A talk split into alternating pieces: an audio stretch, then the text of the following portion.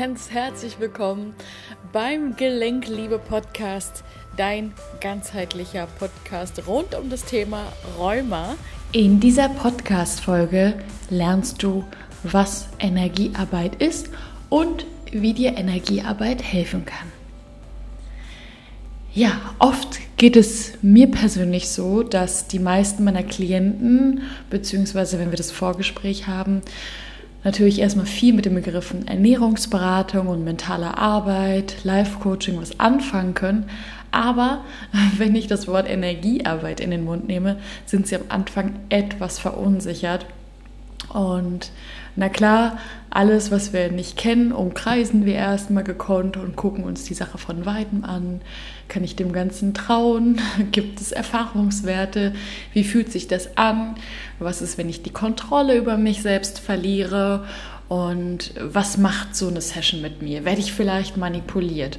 Das sind dann so Fragen, die dann so hochkommen. Manche fragen auch, ob sie das mit ihrem Glauben auch vereinbaren können, eine Session zu machen, weil die meisten in Energiearbeit etwas, ähm, ja, mit Magie und Zaubern und Hexen sehen. Und das ist natürlich auch verständlich, dass diese ganzen Fragen hochkommen. Und du möchtest natürlich für dich auch ausschließen, dass du dich eben nicht in Gefahr begibst und dass du der ganzen Sache trauen kannst. Und das habe ich einfach mal zum Anlass genommen, eine Podcast-Folge darüber zu machen, denn ich denke, da kann man eine Menge darüber aufklären und auch eine Menge an Hard Facts geben, die dir einfach helfen, dass du dir einfach ein bisschen mehr darunter vorstellen kannst und noch mehr Vertrauen in diese ganze Sache kriegen kannst. Und ja, vorweg einmal möchte ich nochmal erwähnen, dass die meisten von uns vergessen haben, dass wir mehr als nur aus einem Körper bestehen. Ja?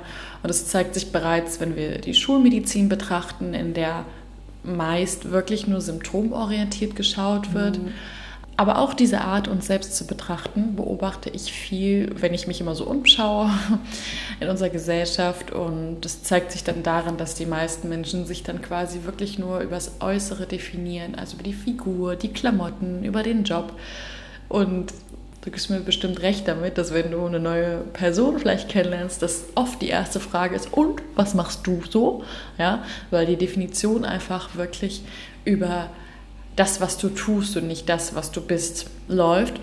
Und Menschen, die alles versuchen mit dem Außen zu kompensieren, haben auch nie richtig gelernt, mit ihren eigenen Gefühlen umzugehen und kompensieren quasi im Außen das, was ihnen im Inneren fehlt ohne dies natürlich bewusst zu tun oder wahrzunehmen, dass es noch mehr gibt als das, was man mit den Augen sehen kann. Und wir suchen quasi die Lösung für unsere Probleme bei einem Partner, der alles auffangen soll, was wir nicht in uns tragen. Das ist ja ganz oft so, dass man dann sagt, ja, ich wünsche mir von ihm, dass er das und dieses und jenes.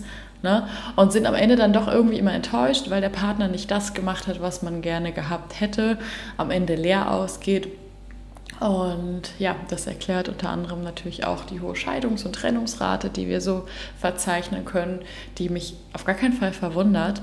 Aber das soll natürlich jetzt auch gar nicht das Thema sein. Ich wollte damit einfach nur ja, demonstrieren, dass wir meistens tatsächlich im Außen unterwegs sind und dass wir wirklich nur rein auf den Körper, rein auf Symptome fixiert sind und natürlich sind wir uns alle einig, wenn wir uns vordergründig betrachten, was ist ja auch das, was wir wirklich mit den Augen sehen und was wir mit den Händen fühlen können, dass wir aus Materie bestehen. Ja?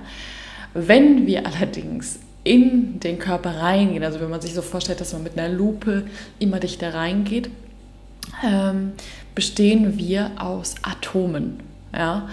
Und wenn ich dir nochmal eben einen kleinen Exkurs in Sachen Physikunterricht geben darf, ein Atom besteht aus Neutronen und Protonen, das ist quasi der Atomkern.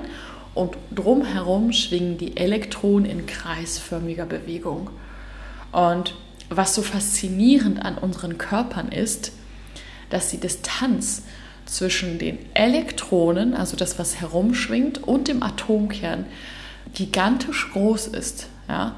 Wenn man sich quasi vorstellen würde, dass der Atomkern eine Größe eines Fußballs hätte, dann wäre die Distanz zu den Elektronen 10 Kilometer, ja, also ein riesiger Abstand. Und mit diesem Beispiel ja, möchte ich dir einfach mal deutlich machen, dass ein Atom nur sehr wenig wirkliche Materie beinhaltet, demgegenüber aber einen ungeheuer großen Raum, also in Relation zu seiner eigenen Materiemasse, für sich selbst in Anspruch nimmt. Ja. Und diesen leeren Raum bezeichnen wir oft als Vakuum, ja, macht das Atom aus und ist aber nicht wirklich leer. Ja. Die Physiker sind sich mittlerweile auch einig, dass dieser Raum gefüllt mit quantenmechanischer Energie ist. Das Atom ist somit kein statischer Klumpen, Materie, sondern ein schwingendes und energieenthaltenes Etwas. Und wenn wir diese Relation ja, mit dem Abstand quasi von Elektronen zum Atomkern übertragen auf den gesamten Menschen, ja, also wenn du dir jetzt mal den menschlichen Körper vorstellst, wir bestehen aus ganz, ganz verschiedenen Elementen wie Muskeln, Knochen, Organe, Faszien und natürlich noch vieles mehr. Wenn wir das mal alles auseinandernehmen würden, ja, finden wir Zellen. Und diese Zellen sind wiederum aus Molekülen zusammengesetzt. Und diese Moleküle bestehen bekanntlicherweise aus Atomen. Ja?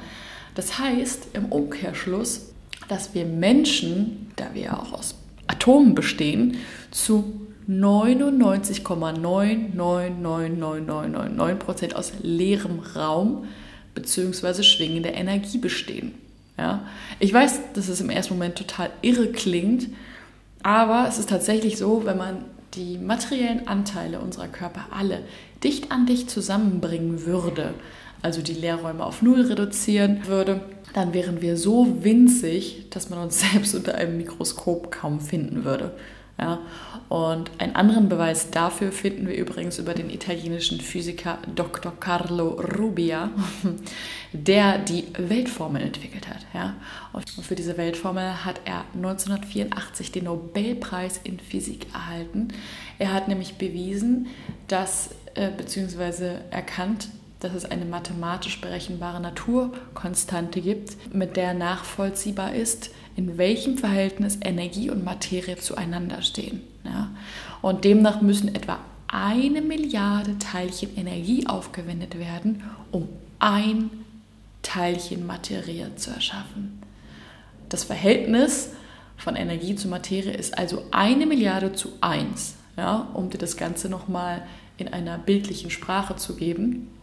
Und wenn wir uns denn nämlich wirklich nur auf die Symptome auf körperlicher Ebene konzentrieren, ja, was im allgemeinen Sprachgebrauch als Krankheit definiert wird, betrachten wir nur einen geringen Anteil von Materie, also rund 0,0000001 Prozent der tatsächlichen Realität. Ja? Und wir klammern damit zur gleichen Zeit einfach 99,99999 Prozent, also etwa eine Milliarde anderer Teile der Realität aus dem gesamten Betrachtungshorizont aus. Ja? Und wenn eine sogenannte Krankheit entsteht, finden wir dementsprechend die Lösung in unseren Atomen, die in unserem Körper so hin und her schwingen und die dann aber in die falsche Richtung schwingen und dadurch bestimmte Körperfunktionen blockieren oder provozieren. Ja. Aber wie funktioniert das überhaupt, dass Energien in falsche Bahnen gelangen können? Die Antwort finden wir in unserem Gedankengut, wo alles beginnt. Und den Ursprung zu unserem hauptsächlichen Gedankengut finden wir in unserer Kindheit. Und zwar im Alter von 0 bis 7, in der wir noch nicht in der Lage waren, unsere Umwelt rational wahrzunehmen. Und in dieser Zeit haben wir die Gedanken entwickelt, die wir bis heute noch hauptsächlich über uns selbst haben und die entscheiden, wie wir heute uns und unsere Welt sehen. Und da wir täglich an die 60.000 Gedanken denken, von denen wir uns nur an die wenigsten im vollen Bewusstsein erinnern können, formen wir dadurch unsere Emotionen und dadurch wiederum unsere Art zu sein. Ja?